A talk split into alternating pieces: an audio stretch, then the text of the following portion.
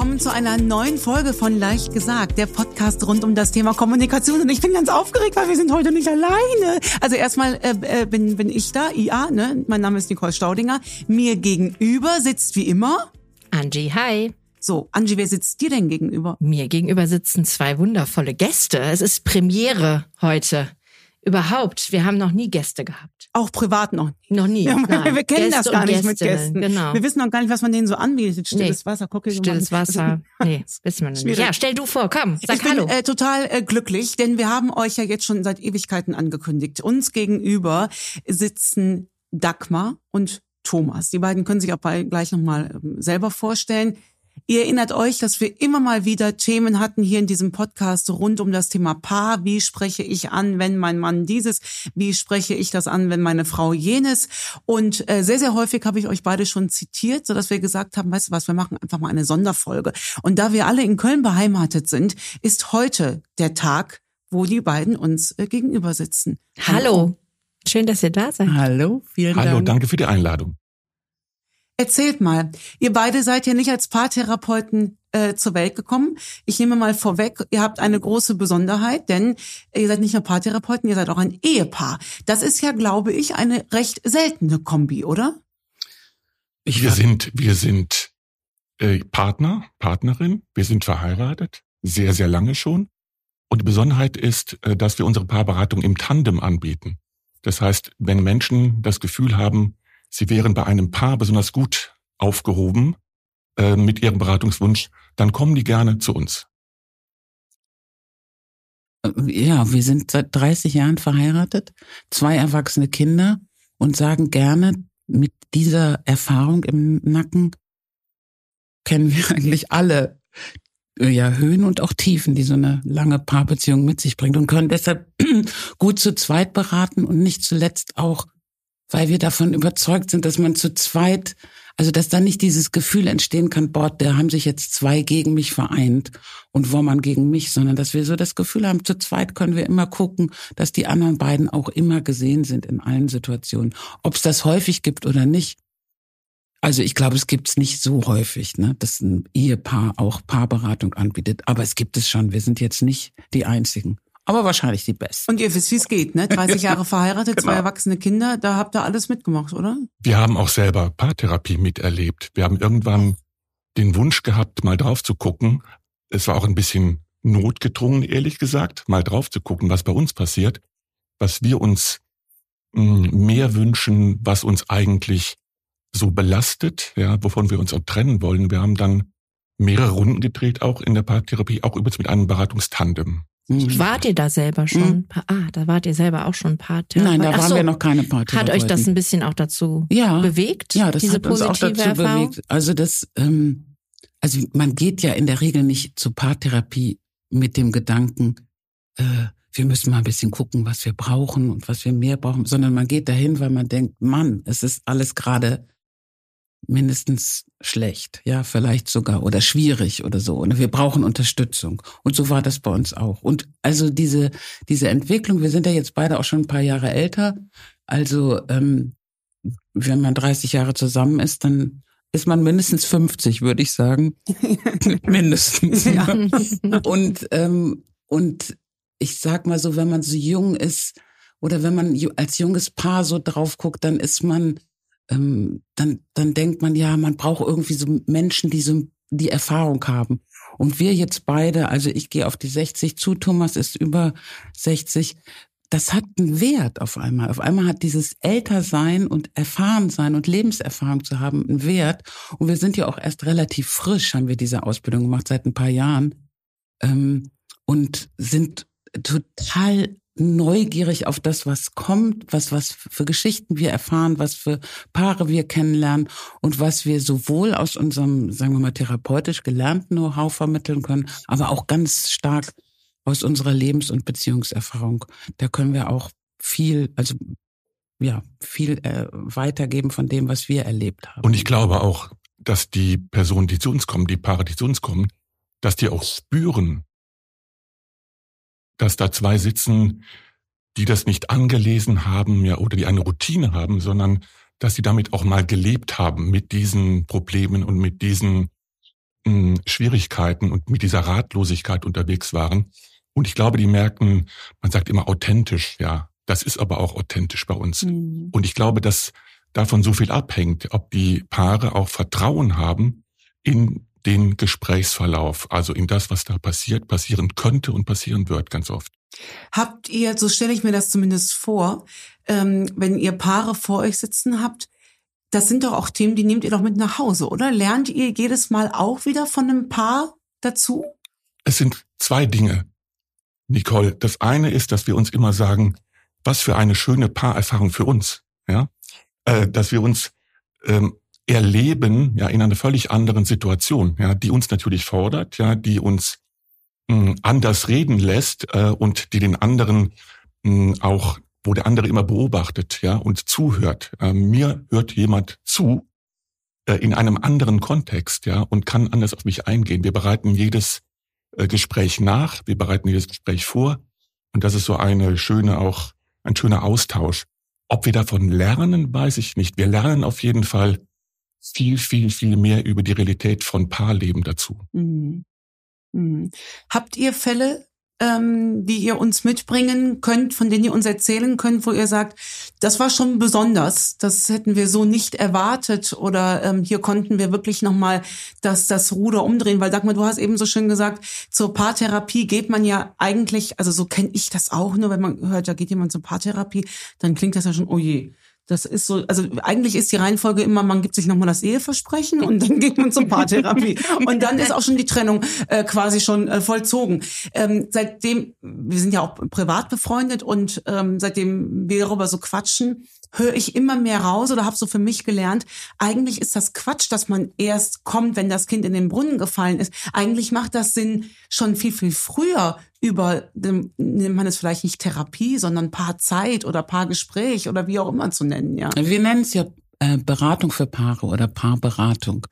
Und äh, wir haben halt die Erfahrung gemacht, dass gerade Männer mit dem Wort Therapie mhm. auch so ein bisschen ne, so was äh, Defizitäres äh, äh, verstehen.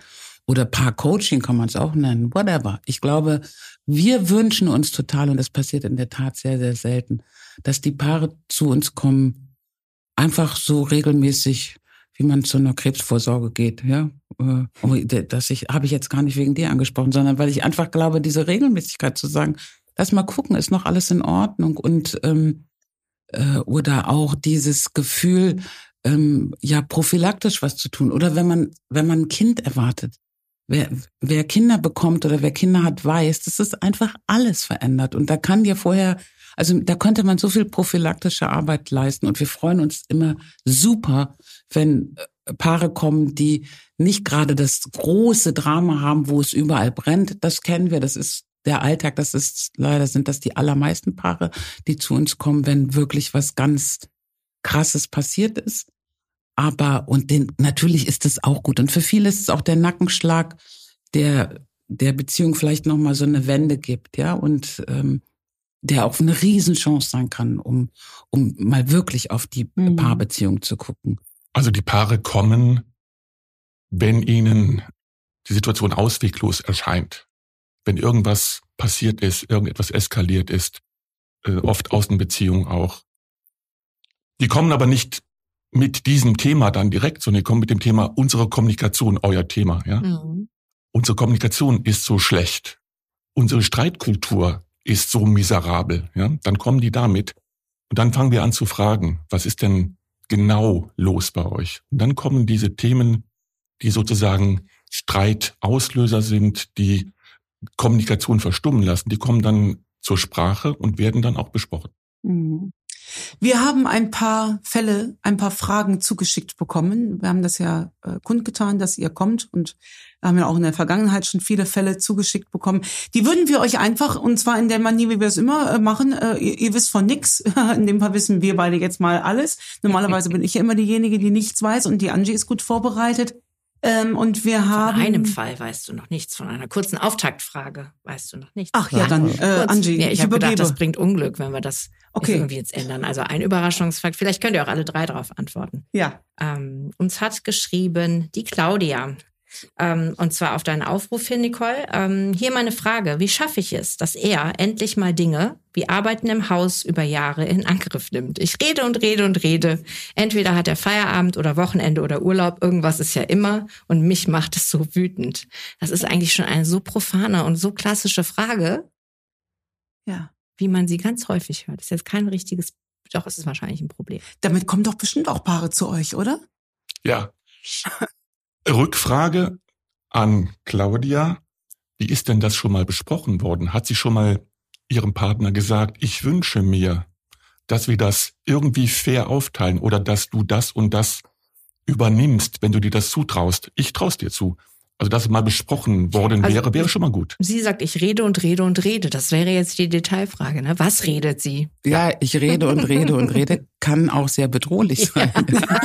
so muss man einfach sagen. Das Hört ist immer eine auch so Frage ein der, der Perspektive. Ja, es ist, es ist wirklich oft so in der, in der Wahrnehmung, dass äh, Paare sagen, wir reden doch unheimlich viel, aber sie, sie, sie sprechen nicht miteinander. Und es könnte vielleicht bei Claudia auch der Fall sein. Also sich einfach mal an den Tisch setzen oder aufs Sofa oder wie auch immer und einfach mal sagen, ich, also was sie auch dabei empfindet, was ist das Gefühl? Warum ärgert sie sich, dass er es nicht macht, ja? Was ist das Gefühl dahinter, ne? Also wenn sie sagt, ich äh, fühle mich zu Hause nicht wohl, wenn so viele, äh, viele Dinge nicht in Ordnung sind. Und mir ist es so wichtig, dass ich mich zu Hause wohlfühle, weil ich mich, weil das unser gemeinsames Heim ist. Deshalb wünsche ich mir, dass du dich darum kümmerst, dass das Geländer an der Treppe steht, wie auch immer. Ich weiß ja nicht, was das für Dinge sind. Aber dass man nicht nur sagt, das Geländer muss mal gemacht werden und das, das ist nicht in Ordnung. Also nicht so eine, so eine, so, so eine Bedrohung, sondern eben zu sagen, warum wünsche ich mir das? Was ist der Grund? Ich meine, das ist wie deine ganzen Kommunikations, äh, Empfehlung ist das genau dieselbe. Ja, man muss gucken, was ist das Gefühl dahinter? Was Und jetzt ist der unterstelle ich der Claudia, sie hat das gemacht. Ne? Ja. Ich unterstelle der Claudia, sie sitzt vor ihrem Mann, vor dem Karl-Heinz und sagt, Karl-Heinz, ich möchte, dass du das Geländer machst. Und dann sagt der Karl-Heinz, ja, Schatz, habe ich gehört. Mache ich ja am Samstag. Und dann kommt der Samstag und dann macht der Karl-Heinz das Geländer nicht. also, Wie packt ihr euch den Karl-Heinz? Also ich, ich sag mal so, bei uns in der Paarberatung, äh, es gibt schon Paare, die kommen, da kommt sie, so eine Claudia oder also wer auch immer und sagt, mach mal den Karl-Heinz in Ordnung, ja. Dann läuft auch unsere Beziehung wieder. So funktioniert das nicht, ja. So funktioniert das nie. mal den Mach mal den Karl-Heinz. Reparier mal den So Karl-Heinz. heißt Genau. übrigens jetzt die Folge. Das ist einfach der Folgentitel. Mach mal den Karl-Heinz in Ordnung. So geht es leider nicht. Und Ja. es, auch wenn das für Claudia so scheint, dass sie immer spricht und es gesagt hat und er, er das Problem ist, weil er es einfach nicht macht, weil der Samstag kommt und er macht es doch nicht, ist es trotzdem ein, ein Paarthema und nicht sein Thema. Das heißt, irgendwie, irgendwas scheint ja dahinter zu stecken. Also ich würde die, wenn sie bei uns in der Beratung äh, wären, würde ich den Karl-Heinz fragen, so, würde ich mal fragen, warum machst du das nicht? Obwohl es so klar abgesprochen ist. Und dann mal zu hören, was dahinter steckt. Vielleicht hat er auch irgendwie so eine Geschichte, dass er so ein ganz großes Autonomieding hat und sagt, ich will entscheiden, wann ich das mache. Und dann muss man mal gucken, wie kann man das vielleicht auflösen und vielleicht kann, wie kann man das miteinander besprechen, dass er nicht das Gefühl hat, hier der, der kleine Seppel da zu sein, der die Aufgaben erfüllt, die Claudia ihn auf den Zettel schreibt. Da müsste man dann mal so ein bisschen dahinter gucken. Aber auf jeden Fall geht es darum, klar miteinander zu reden und klar die Wünsche und Bedürfnisse auszusprechen. Und reden, reden, reden, reden, so wie es Claudia geschrieben hat, ist manchmal dann vielleicht nicht, ist nicht das ausgesprochen, um das es, was es wirklich geht. Ne? Noch ein Aspekt vielleicht dazu. Ganz oft ist es so bei den Paaren, mit denen wir sprechen, dass da auch wenig Wertschätzung ist. Kann ja sein, dass Claudia mit all dem, was sie macht und tut, ja, für Karl-Heinz und für Kinder vielleicht, ja, und für sich auch, sich von Karl-Heinz überhaupt nicht gesehen fühlt. Wenn Karl-Heinz mal sagen würde, wow, ja, du hast mal wieder das und das und das gemacht, ja, wenn er zum Ausdruck brächte, dass er das sieht, was Claudia alles macht, dann hätte man eine Basis für ein zugewandtes Gespräch. Dann könnte Claudia sagen, ja, es ist eine Menge, manchmal ist es mir zu viel und ich würde mich freuen, wenn du mit anpackst. Mhm. Lass uns mal drüber reden, was das sein könnte. Ja. Noch ein Thema, wenn Claudia sagt, wir müssen mal über den Haushalt reden, ergreift der Mann die Flucht. Völlig klar. Weil wenn die. Frau reden will, ein Kollege hat mal gesagt, ist für Mann ein Auswärtsspiel. Wenn die Frau sagt, wir müssen reden, reden ist für den Mann ein Auswärtsspiel. Dann sagt er, ich muss aber noch mal schnell zum Baumarkt. Äh, später, Schatz. Ja? Also reden, wir müssen reden, ist für den Mann leider eine Bedrohung ganz oft. Das Oder hat auch, so. ja, und das hat damit zu tun, dass wir müssen reden. Für Frauen ist es einfach gewohntes Terrain. Wir haben das von klein auf gelernt. Wir haben mit unseren Freundinnen, mit, äh, mit unseren Müttern, mit unseren Schulkameradinnen, wir haben immer geredet. Wir haben immer übereinander geredet. Wir haben miteinander geredet. Wir haben über Gefühle geredet. Wir haben, Jungs haben das weißt du sicher auch von deinen Söhnen, ich weiß es von unserem Sohn, die haben totalen Stress, ja, irgendwie mit irgendwem und dann holt einer einen Fußball raus und alles ist wieder gut, ja. Mhm. So werden da Sachen mhm. geklärt, ja. Mhm. Und Mädchen reden und reden und wir, wir haben es aber gelernt, wir können uns oftmals viel besser unsere Gefühle ausdrücken, unsere Bedürfnisse benennen. Wir können auch miteinander weinen und so. Das haben wir einfach gelernt. Und für Männer ist es, wenn man schön gemütlich auf dem Sofa äh, sitzt, eine Flasche Wein aufgemacht hat und dann sagt sie zu ihm, komm, lass uns mal reden. Dann Nüna, kommt schon Nüna. diese, genau, dann geht schon diese Panikmusik an. Ne? Also, Martin sitzt auch hier, den können wir sehen, und er hat gerade genickt. Weißt du, wovon wir sprechen? Auswärtsspiel, Martin, unangenehm, oder? Ja, ja, ja, ja, sehr schön. Aber das ist, ähm, diese Zuschrift ist ja ein bisschen klassisch, oder, Angie? Wie wir ja, sie deshalb habe ich sie ne? als Auftakt, ähm, ja. einfach als Verbindungsstück von ja. unserer eigentlichen Welt. Das sind so ganz klassische Fragen, die natürlich aber auch. Ich rede und rede und rede, rede und, und der Karl-Heinz macht nicht, ne? mhm. ne? Das ist so der Klassiker und dann kommen ja auch gerne Formulierungen rein mit immer und nie, ne? Mhm. Ich sage immer und du machst nie.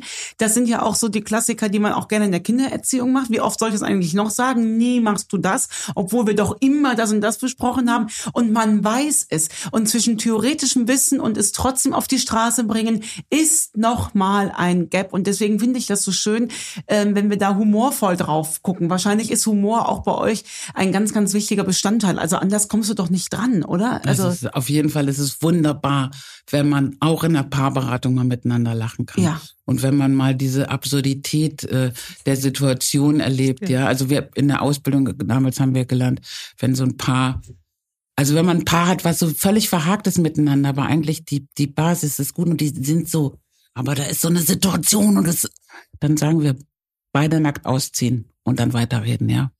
Und das ist. Bleibt ihr dann im Raum? Nein, das geben wir für zu Hause mit so, dieser Empfehlung. Okay. Mhm. Aber wer dann nicht lacht und wer dann nicht äh, die Situation versteht, ja, äh, dann sitzt es wahrscheinlich tiefer. Ich meine, das ist wirklich, also das zu schaffen, da gehört schon was dazu, aber man lacht ja schon darüber, ja. wenn du dir vorstellst, wenn man in Rage ist und wütend und dann sagt einmal sie zu ihm, komm, einmal nackt ausziehen und weiterreden, dann ist sofort das Was für ein Megatipp. Ne? Sofort Wir sagen auch manchmal, reden hilft fast immer, ja, aber lachen hilft ja. immer.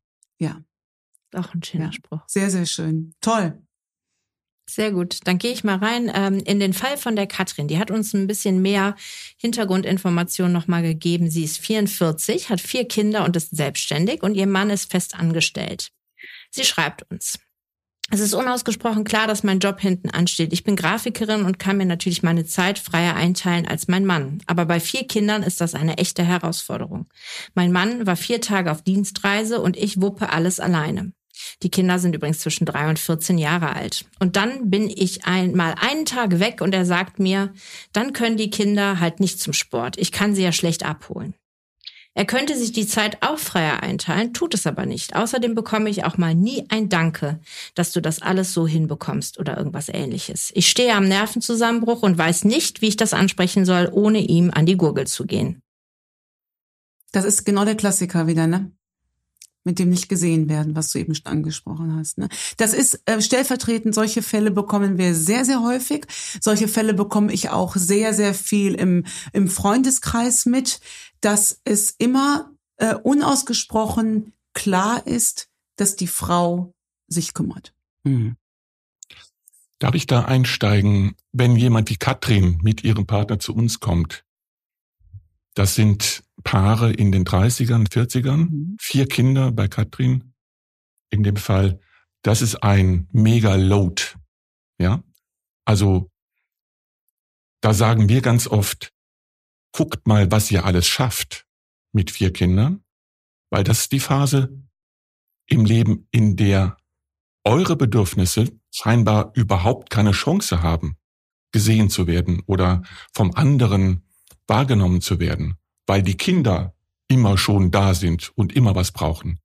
Also ist ganz oft die Frage, wie, wie könnt ihr es schaffen, diese Zeit, in der ihr so überfordert seid, und es ist objektiv so, so überfordert seid beide, einigermaßen gut zu überstehen.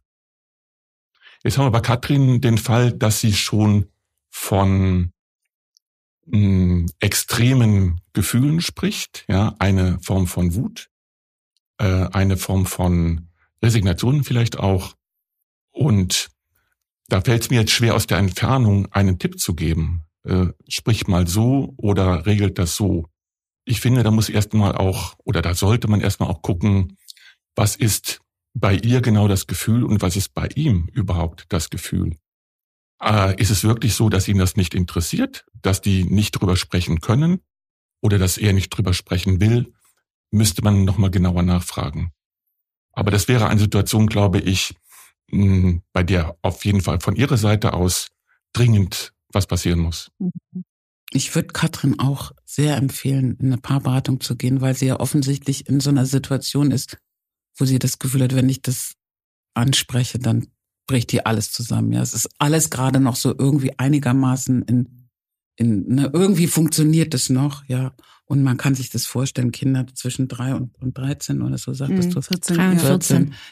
Also da, da wird einem ja schwindelig, wenn man sich das vorstellt, zwei vollständige Jobs.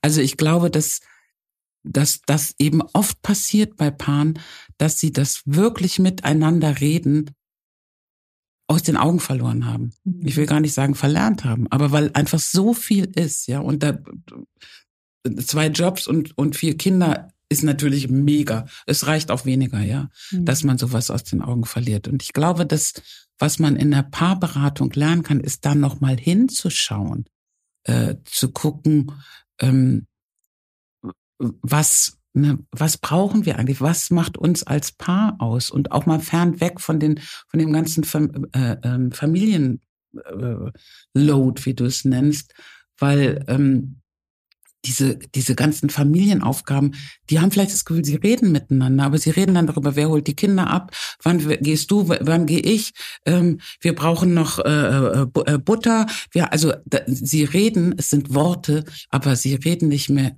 über so miteinander, wie man es mit einer Beziehung macht. Und eine Beziehung, das bedeutet immer, dass man seine eigenen Bedürfnisse mitteilt und die Bedürfnisse des anderen beobachtet und sich dann miteinander befasst. Was kann ich für die, dich tun? Was wünsche ich mir von dir? Das ist Beziehung. Aber es gibt Familienphasen, da muss das zurücktreten. Es geht gar nicht anders, mhm. sonst funktioniert das System nicht. Die Gefahr ist, und so hört es sich bei Katrin an, dass dann der Frust irgendwann so groß ist. Vielleicht ist der Frust von Karins Mann genauso groß, ja. Der, der er sagt vielleicht, boah, sie kriegt immer alles hin und sonst was und dann soll, ich bin schon hiermit ausgelastet und fühlt sich vielleicht als Versager und so. Da muss man wahrscheinlich mal erstmal ganz vorsichtig in einer Beratung versuchen zu gucken, wie fühlen die beiden sich in der Beziehung. Wir sagen, und das ist im Grunde genommen sehr wichtig zu verstehen mal, Gefühle sind Signale dafür, ob unsere Bedürfnisse erfüllt werden oder nicht erfüllt werden. Bei Katrin ist ein Gefühl von Wut und Aggression vielleicht auch. Und das ist ein Gefühl, das steht für ein nicht gesehenes Bedürfnis. Also ich würde Katrin fragen, was wünschst du dir denn mehr von deiner Beziehung, von deinem Frausein, von deiner Partnerin sein? Was sind deine Bedürfnisse, die offensichtlich zu kurz kommen, viel zu kurz kommen? Welche sind das? Und wenn wir die haben, können wir gucken, gibt es eine Möglichkeit, trotz aller Anstrengungen, die äh, auf beide jeden Tag warten, äh, mit diesen Bedürfnissen mehr zu arbeiten und mehr zur Geltung zu kommen. Mhm. Aber in diesem Familienalltag, vier Kinder, zwei berufstätig, volle Kanne, äh, sind immer Dinge zu erledigen. Und wir sagen dann, noch ein plakativer Spruch, äh, eine Beziehung, in der immer nur erledigt wird, ist irgendwann erledigt wenn kein Gespräch mehr stattfindet über das, was der Einzelne braucht, vom anderen oder für sich, dann ist Land unter. Hm. Wir nehmen vielleicht mal ganz kurz, Angie, die Frage, die dritte Frage einmal rein. Wir stellen uns jetzt vor, die Katrin hört das und geht jetzt zu ihrem Partner und sagt, Schatz, wir zwei brauchen Hilfe. Wie bekomme ich, jetzt ist nämlich die dritte Frage, das passt ganz gut hier rein, wie bekomme ich meinen Partner dazu, dass er mit mir in die Beratung geht? Das ist so ein bisschen unsere Erfahrung hier aufgrund des Podcasts. Frauen sind relativ schnell dabei zu sagen, lass uns das mal machen und die Männer blocken total ab. Wie kann ich denn wirklich signalisieren, ähm, Schatz, ich will dir jetzt nicht zu nahe treten, aber das ist jetzt hier wirklich eine, eine hochwichtige Angelegenheit für uns beide. Habt ihr da einen Tipp? Ich kann mir gut vorstellen, Nicole, dass ein Mann, in dem Fall vielleicht Katrins Partner, ja, mhm. Karl-Heinz. Wenn, wenn Karl-Heinz hört von seiner Frau, Schatz, wir brauchen Hilfe. Ich habe schon mal mich umgehört, ja, äh, wie das gehen könnte und wer in Frage kommt. Dass Karl-Heinz dann zurückweicht. Ich glaube, dass es auch für Karl-Heinz leichter wäre, wenn Katrin sagen würde, lass mal gucken, was uns beiden fehlt. Mir fehlt so einiges. Wie geht's dir? Und wenn Karl-Heinz dann sagen könnte, ja, ich bin auch gestresst, ja, und ich würde gerne mehr das und das und weniger das und das, dann hat man eine Basis, mal Bilanz zu ziehen, ja, ein, ähm, eine, ein Fazit zu ziehen und zu fragen, brauchen wir irgendetwas, mh, hm, das wir nicht haben? Wünschen, haben wir Wünsche äh, aneinander? Und haben wir vielleicht Belastungen, die wir nur ganz schwer aushalten. Ja, und wenn wir das nicht wollen, wenn wir was anderes wollen, dass wir überlegen, ob wir nicht uns beraten lassen. Hilfe ist auch so ein Wort. Ob wir nicht in, ein, in eine Paarberatung gehen oder mal mit jemandem sprechen, mit Freunden, Freundinnen, darüber, wie es ähm, bei denen funktioniert, bei uns vielleicht nicht so. Ich Aber dass man sozusagen eine Einladung ausspricht, eher als eine Forderung zu stellen, wir brauchen Hilfe, mhm. äh, lass es mal jetzt handeln. Ich finde ja auch diese Beispiele sowohl, also ob das jetzt äh, Vorsorgeuntersuchungen beim Arzt sind, ähm, Friseurbesuche, damit die Haare im Schuss bleiben, oder die Inspektion des Autos, ja. Da geht man ja auch hin, wenn man denkt, der soll bitte auf Strecke laufen und nicht nur äh, drei Jahre volles Rohr und dann ist gut. Also ähm, ich glaube, dass sowas auch ein Argument sein kann für einen, einen, einen, sagen wir mal, einen Mann, der da so ein bisschen in Sorge ist, zu sagen, Du, deinen Wagen bringst du auch regelmäßig zur Inspektion, damit der möglichst viele Kilometer fährt und gut sind. Und für unsere Beziehung müssen wir das vielleicht auch mal machen. Und äh, was so ein bisschen die Ängste auch nimmt, ist unsere Erfahrung, ähm, ist, wenn wir sagen, eine Paartherapie, das heißt nicht, dass ihr ab jetzt jede Woche äh, oder, oder alle zwei Wochen über drei Jahre zu uns kommen müsst und wir werden an eure Lebensgeschichten, Familiengeschichten, was ist alles schiefgelaufen, sondern es heißt einfach mal, sich so eine kleine Vitaminspritze abzuholen und zu gucken, wo können wir vielleicht ein bisschen was für uns tun. Also die, diese, man hat so viele Bilder im Kopf, was in der Paartherapie passiert und dass man sich da komplett austrippen muss und seine Seele auf den Tisch legen muss wir möchten unterstützen. Und es kann ganz unterschiedlich sein. Und es, es kann einfach sagen, so, wenn man, ihr habt, ihr habt so viel zu tun, lasst uns mal drauf gucken, gemeinsam, wie ihr, ähm, wie ihr euch wieder als Paar fühlt und euch das auch Energie geben kann, sich mit so einer Beziehung auseinanderzusetzen. Also das ist gar nicht so bedrohend zu sagen. Ich glaube auch, da, das ist sehr individuell, da gibt es nicht die allgemeine Antwort zu. Aber zu sagen, also wir haben, wir merken oft, dass die Männer oft bei uns die sind, die den Erstkontakt aufnehmen. Ach, das wäre nämlich meine Frage gewesen, ob ihr da Erkenntnisse zu habt. Ja, aber wer? weil die Frauen sagen, such du mal was raus. Ja, das ist ein, ich habe jetzt genug gemacht, dann damit du auch wirklich gehst, dann such du mal einen raus aus dem Netz. Und dadurch, dass wir halt ein Mann und eine Frau sind und es gibt natürlich auch in diesem Bereich viel mehr Frauen, die das alleine machen, dadurch, dass wir ein Paar sind, ist, glaube ich, diese Hemmschwelle ein bisschen runter. Und deshalb sind es ganz oft die Männer, ist doch so, ne? Die zum, äh, die, die den Erstkontakt machen, manchmal auch sagen, meine Frau hat gesagt, ich soll, ja, ne? Aber das ist. Rufen die an oder schreiben die euch mehr? Das ist sowohl als auch, ne? Beides. Ja. Beides. Und wir rufen die dann zurück, je nachdem auch. Also in der Regel machen wir es beim, beim Vorgespräch, beim telefonischen so, dass Thomas mit den Männern und ich mit den Frauen spreche kurz.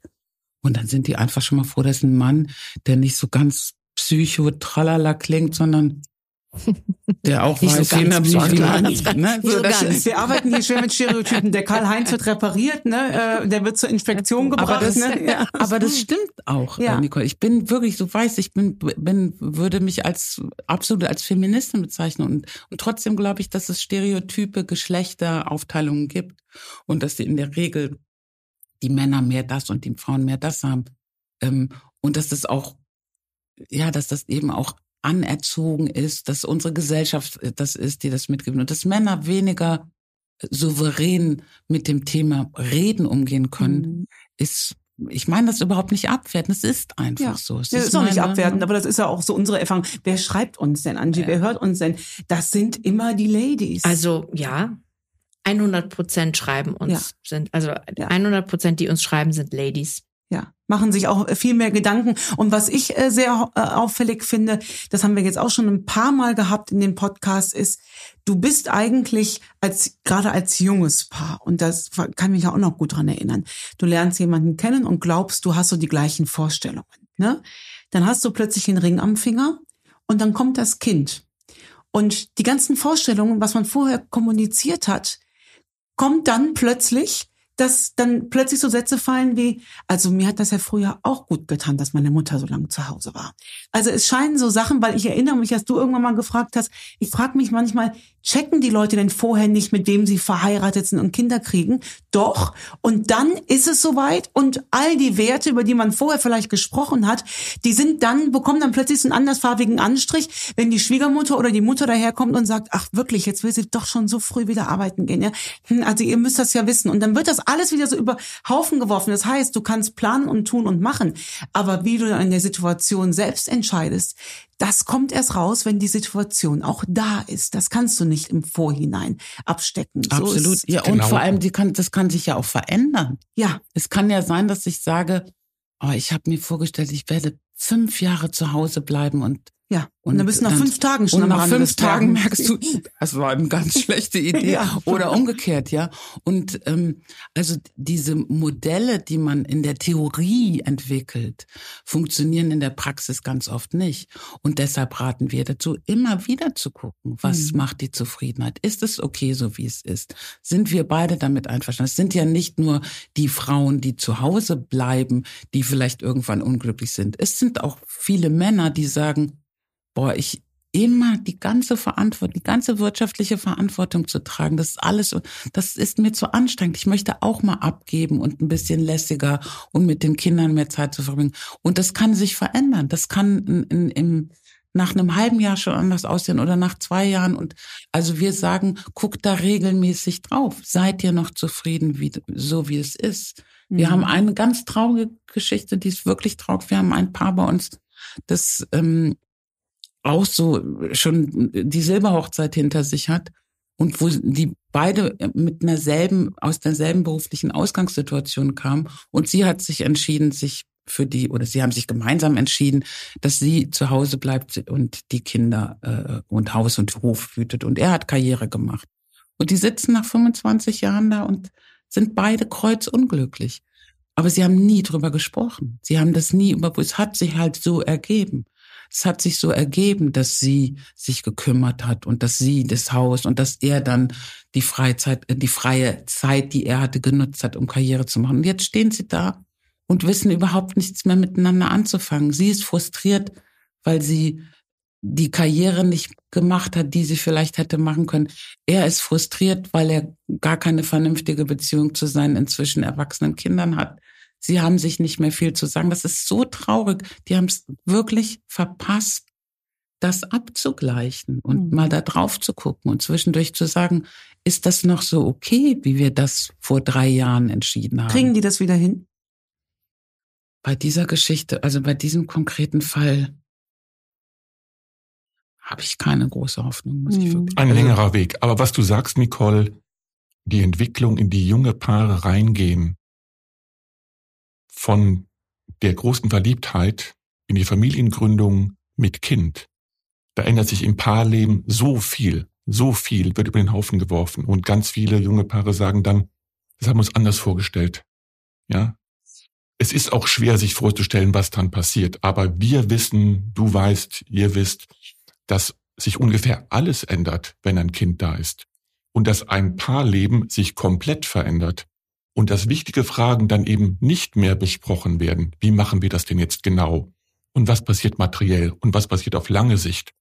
Weil in der Situation geht es um das Hier und Jetzt und heute überleben, ja, und mit wenig Schlaf irgendwie klarkommen und den Alltag einigermaßen aufrechterhalten und nicht um die Fragen, die eigentlich besprochen werden müssten, ja. Wie bleiben wir auf Augenhöhe? Wie regeln wir die Versorgung, ja, auf lange Sicht? Es wird alles sozusagen gerne einkassiert, weggeschoben, nach hinten geschoben oder nach vorne geschoben und nicht besprochen. Und dann entsteht das, was Dagmar eben erzählt hat. Nach 25 Jahren stellt man fest, es ist irgendwie so gelaufen, immer so gelaufen und die Frau fühlte sich immer benachteiligt, hat aber nie ausgesprochen und ist vielleicht sogar materiell abhängig geworden von dem Mann, aber es wurde nie offen geklärt. Da passt unser, unsere letzte Frage ganz fantastisch zu, ne? Ja, wir haben keinen Namen, aber ich würde sie gern Marie nennen.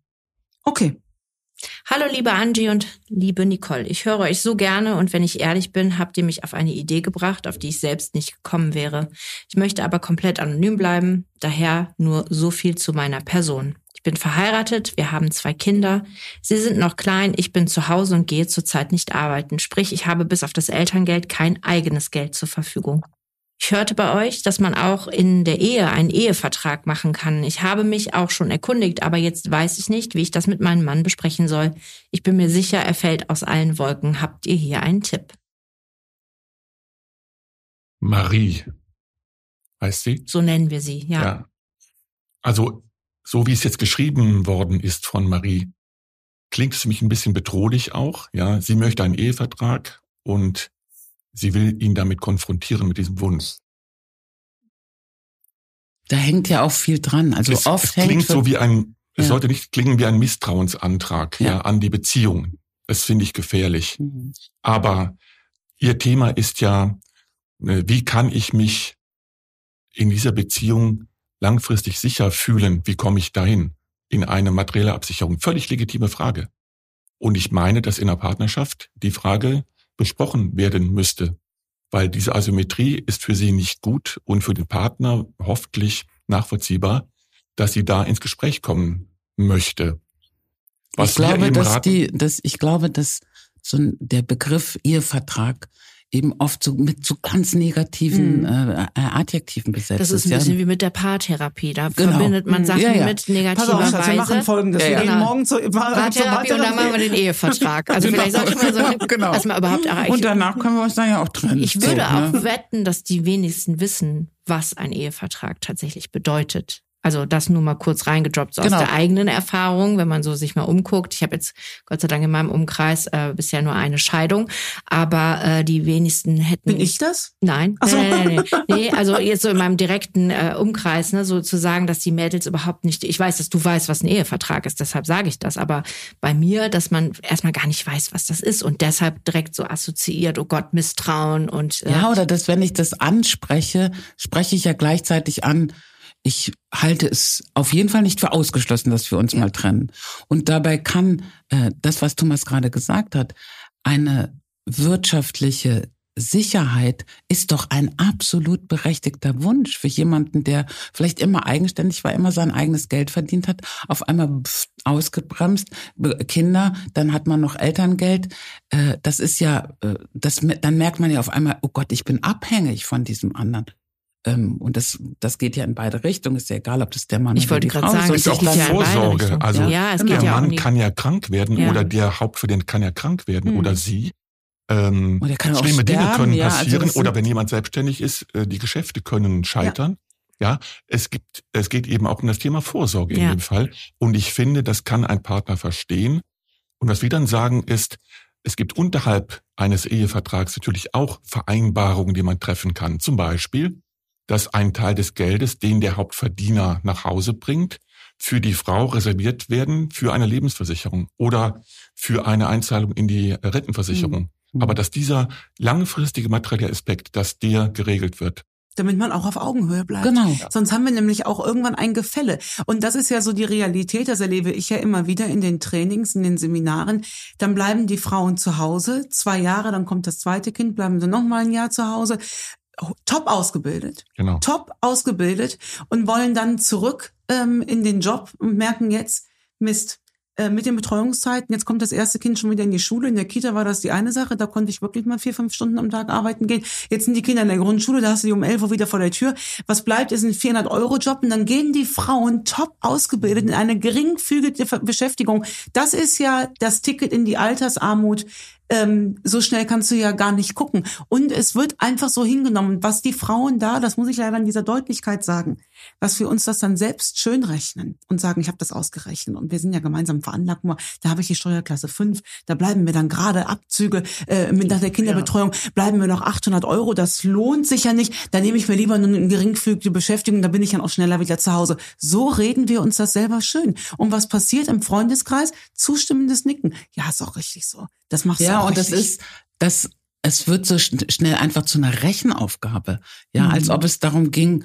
Also natürlich ist es so, wenn ich zwei Jahre außerhalb aus dem Job war, gerade in dieser Altersklasse, in der, der man, in der die Familiengründung stattfindet, und der Mann bleibt im Job, sind das ja ganz oft die Zeiten, in denen die Männer nochmal einen Karrieresprung machen. Das heißt, sie verdienen noch mehr Geld. Und irgendwann schaut man und dann rechnet es sich überhaupt nicht mehr. Aber es geht um so viel mehr als um Zahlen, ja. Ja. Das ist das, was wir mit diesem Paar von, was ich gerade angesprochen habe, erlebt haben. Die sind, äh, die sind, es ging jetzt da gar nicht um das Geld, ja. Finanziell geht's denen wunderbar. Der, der Mann hat alleine Karriere gemacht, hat sehr, sehr viel Geld verdient. Aber es geht auch um eine Lebenszufriedenheit.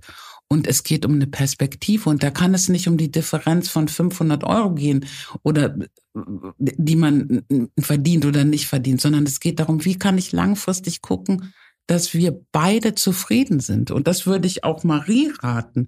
Ich würde erstmal dem Mann sagen, welches Bedürfnis steckt dahinter. Also ich habe irgendwie das Gefühl, ich bin abhängig von dir. Und ich äh, finde, das, das bringt unsere Beziehung auf so eine ungleiche Ebene. Was können wir tun, damit wir wieder auf Augenhöhe Ja, sehr sind? schöne Formulierung. Das klingt, ich, mir hat der Vergleich äh, gut gefallen, Ehevertrag gleich Misstrauensantrag, äh, Antrag, ne? Ähm, das soll es eben nicht sein. Und das sind mit Sicherheit schöne Formulierungen. Weil er eben so viel mehr klärt als nur die finanzielle. Absicherung. Ja. Egal in welche Richtung, ob für Mann oder Frau, sondern Ja. weil es so viele Unterpunkte gibt. Mhm. Das, ich glaube, und das meinte ich mit dem, erstmal zu verstehen, was ein Ehevertrag überhaupt regeln kann. Mhm. Ne? Äh, gibt einem vielleicht auch schon mal so ein bisschen einen anderen einen, äh, einen anderen Blick auf die Dinge, dass es eben nicht nur um dieses Thema geht, ich habe Angst, dass ich kein Geld mehr bekomme von dir. Ne? So, das ist ja das, was damit verbunden ist im ersten Aspekt. ist natürlich auch der Aspekt von Transparenz, Ja. den ich Mhm. gerne erwähnen würde, weil oft ist es so, ist es richtig, die Vermutung, äh, dass der Mann da oft mehr Einblick hat in die Verhältnisse als die Frau. Mhm. Ja. In die wirtschaftlichen. Ja. Mhm. Definitiv. Und äh, weil er mehr Affinität zu Zahlen hat, zu Geld, zu Geld ausgeben, zu Weil Geld die Frauen das auch und so gerne weiter. aus der Hand Ja. geben. Das Ja. ist so meine Ja. Erfahrung leider. Zu sagen, nee, da kümmert sich bei uns der Mann drum, da habe ich nicht so viel Ahnung von. Ja. Und du denkst, Ja, aber das, Das ist ein bisschen wie mit dem Mar- Schönrechnen. Das ist so, ach, das Natürlich. macht ja schon alles. Und, ja viele, und viele wollen ja auch wirklich mit Zahlen nicht Natürlich, hantieren. ich finde das ja auch nicht leider geil. auch so. Also wenn ich das mal so aus dem Nähkästchen plaudern darf, alleine, als alleinerziehende geschiedene Frau für all das alleine verantwortlich zu sein, da denkst du auch schon manchmal auch so, puh, das ist, ist auch schon viel, gar keine Frage. Aber die Alternative ist aus der Hand zu geben und dann gar nicht mehr zu wissen, was stattfindet. Liebe Ladies, wir wissen ja, wir werden fast nur von Frauen gehört. Äh, so geht's nicht. Und jetzt habt ihr ein paar Formulierungen, wie ihr das an den Karl-Heinz in der Inspektion Ja, und ich befürchte auch, das sind Dinge, die uns trotz nachwachsenden Generationen genauso weiter begleiten. Trotz aller Bereitschaft, vielleicht doch eher zu einer Paarberatung zu gehen. Aber ich glaube, das sind so Punkte, die vielleicht auch, wie du gesagt hast, aus der Familie und den Eltern und so weiter transportiert wird. Ne? Also das sind so Dinge, die wurden schon immer so gemacht. Ja. Und dann fragt man mal die Schwiegermutter und die Schwiegermutter findet den Ehevertrag gar nicht gut. Der Ja. Mann kümmert sich ums Geld. Das war Cool. immer schon so. Ja, Das war schon Nein, immer so. Mhm. mein, mein, meine Idee wäre ähm, für Marie, dass sie vielleicht auch zu wenig weiß über das, was da tatsächlich ist. Und ich finde, dass sie fragen darf. Ja, ähm, sie würde fragen, Karl-Heinz, fühle mich nicht wohl damit, ja, dass ich gar nicht so genau weiß, mh, wie bei uns die Situation ist. Ich hätte da gerne mehr Klarheit. Ja. Ja, und lass uns das mal durchgehen. Das ist ein scheiß Thema. Mhm. Eindeutig. Weil da muss man sich wirklich hinsetzen und äh, sehr blutarm da durchgehen und sagen, okay, da gibt's das, da gibt's das und da gibt's auch noch sowas und ich habe das und das ausgerechnet. Aber ich finde, Transparenz ist ein ähm, Wunsch, den man ruhig ähm, haben darf. ja, das fängt ja schon an mit dem Wunsch nach dem eigenen Konto. Also ja. ich habe das auch aus direkter Umgebung wiederum dieses, wenn man verheiratet ist und noch ein eigenes Konto hat, ist das ein Misstrauen gegenüber dem Ehepartner. Ja, Wo ich letztlich gedacht habe, wie bitte? Aus der Familie heraus, ja, dass es, dass es nicht geht, dass die Frau noch ein eigenes Konto hat. Gut, wir sind ja zum Glück aus den 50er Jahren. Ja, das denkst du, Dagmar. Das ja, nein, nein, ich glaube ich, ich glaub dir das, nein, also, ich glaube dir, dass wir erleben ja 30, auch, ja. wir erleben ja auch Geschichten, wo ich wirklich denke, es äh, ist ja Wahnsinn, dass, also, äh, dass, ich dachte, dass wir an, schon an einem anderen Zeitpunkt mhm. sind, aber es wird eben auch oft als, als, ähm, naja, als, als äh, wird man ja wohl, wir haben uns für dieses Familienmodell entschieden, heißt es oft, wenn es mhm. dieses. Und da bin ich mir nicht so sicher. Mhm. Ich bin mir nicht so sicher, ob ihr euch wirklich entschieden habt und für wie lange habt ihr euch denn entschieden? Habt du ihr weißt euch ja nicht, für immer entschieden? Ja. Was du damit einkaufst, ja? Also das ist, äh, wenn ich denke, wie, nee, jetzt schweifen wir ab, aber wenn ich denke, wie, wie ich dann noch groß äh, geworden bin, da war das auch so. Der Mann hatte die finanziellen äh, Sachen ja. so im, im Blick und das gibst du unbewusst gibst du das ja in die Beziehung mit rein und sich davon loszustrampeln, das ist ja ein Weg. Aber vielleicht hilft auch da der humorvolle Angang. Das wäre, würde mir noch so als Tipp einfallen. Jetzt hast du eben so schön gesagt, es ist kein Misstrauensantrag, das ist ein, ein blutarmes äh, Thema. Auch das kann man ja vielleicht humorvoll einleiten und sagen, weißt du was, lieber Karl-Heinz, wir machen heute Abend einen Abend, der ist Vergnügungssteuer befreit. Aber da müssen wir durch. Ne? Dafür habe ich uns ein schönes Fläschchen Wein irgendwie hingestellt. Äh, wenn, wenn man das nicht zusammen macht in der Paartherapie, aber vielleicht hat man dann so nochmal den äh, Angriff. Und ich unterstelle einfach mal, dass das Wesen, ähm, dass ich Transparenz fordere und ein unabhängiges Wesen bin, mitunter ja auch ein Grund ist, warum sich der Partner in die Partnerin verliebt hat. Warum soll das jetzt hier aufhören an dieser Stelle? Wichtig ist, und deswegen finde ich es gut, dass die Frauen uns da anschreiben, dass wir da dass wir da dran gehen. Zum Abschluss, weil wir haben uns natürlich ähm, total verquatscht, aber zum Abschluss, habt ihr einen Tipp für zu Hause? Abgesehen davon, dass man sich öfter nackig ausziehen soll, die Marie und der Karl-Heinz. Ein Tipp, wie wir das im Alltag umgesetzt ähm, äh, bekommen, dass wir vielleicht besser in Kommunikation bleiben. Für all die, die jetzt nicht in Köln leben und die Möglichkeit haben, euch zu besuchen. Vielleicht ein Tipp zum Thema Kommunikation. Es gibt ja auch nonverbale Kommunikation. Mhm. Wir haben ganz sogar oft, über 80 Prozent von dem, was wir ja, so machen. Aber es gibt auch bewusste nonverbale Kommunikation im Paarleben. Und das geht so, dass wir ganz oft sagen, liebe Marie, lieber Karl-Heinz, wenn ihr nach Hause fahrt wieder, nehmt euch mal vor, euch jeden Tag mindestens einmal zu begegnen, körperlich. Ihr müsst nicht sprechen. Karl-Heinz, Geht auch Alles ohne gut. Sprechen. Ihr müsst nicht sprechen, aber macht mal Rituale. Wenn einer morgens aus dem Haus geht oder eine, den anderen nochmal angucken, in den Arm nehmen und einfach so Kontakt herstellen. Oder abends beim Nachhausekommen wir lachen gerade nur, Entschuldigung, dass wir so gucken, Thomas, aber da, wir hatten gedacht, dass unser Freund der Laubbläser uns heute nicht besucht, aber wegen des Regens, da, aber er ist da. Er ist da, nur ganz kurz, Entschuldigung, ich wollte dich nicht unterbrechen.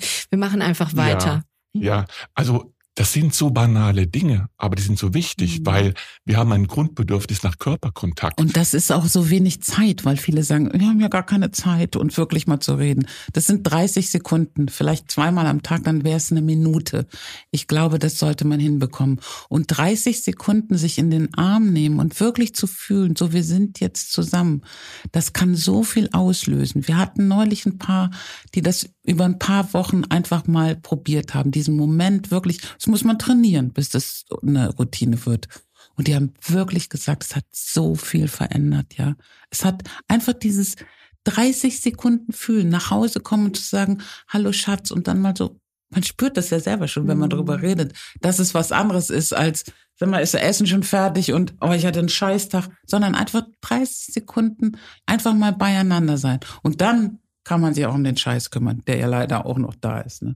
Der Wirklich. andere Tipp ist vielleicht eher ein Projekt für ein Paar. Wenn Paare bei uns sind, machen sie die Erfahrung in der Paarberatung, ah, wir können ja zuhören. ah, ich werde ja gehört. Ah, ich kann ja hier sagen, wie es mir geht und was ich brauche und was mich nervt. Und diese Erfahrung mitzunehmen nach Hause, und diese Erfahrung heißt Paargespräch, wo wir ganz oft vorschlagen, probiert mal damit. Paargespräch geht so, man verabredet sich für zehn Minuten. Handys weg, Kinder möglichst auch raus. Handys weg, Kinder weg. Ja. Weg. Wir Handy brauchen eine, wir brauchen eine stressarme Ja. Umgebung, um uns mal zu begegnen im Gespräch. Und dann geht das so, dass der eine Partner fünf Minuten Zeit hat, um zu sagen, wie es ihm geht, was ihm fehlt, was er Schönes erlebt hat, was er an Schlechtem erfahren hat an einem Tag meinetwegen. Und der andere, die andere hört nur zu. Dann wechselt das, der andere, die andere hat fünf Minuten, um über sich zu sprechen. Wie geht's mir? Ähm, was habe ich erlebt? Hm, Was sind so meine wesentlichen Gefühle, Gedanken? Welche Bedürfnisse kommen bei mir zu kurz gerade? Und der andere, die andere hört nur. Und das sind Dinge, die im Alltag oft verloren gehen, dass ich den anderen gar nicht mehr so wahrnehme mit dem, was ihn beschäftigt und was ihm vielleicht fehlt. Und dazu sind wir eine Beziehung, dass wir für den anderen da sind, um zu hören, wie geht's dem eigentlich? Was braucht der vielleicht von mir? Und das geht so oft verloren im Paargespräch. Wenn man es nur einmal in der Woche macht, kommt man dahin, den anderen wieder besser wahrzunehmen und auf ihn auch eingehen zu können. Einmal in der. Woche zehn Minuten. Das kriegt man hin. Das Schafft man man. Spätestens jetzt nach diesem. Podcast. Für all die Paare. Mensch, es war uns ein Fest, dass ihr Schön, da dass ihr wart. da wart. Ganz, ganz lieben Dank. Sehr gerne.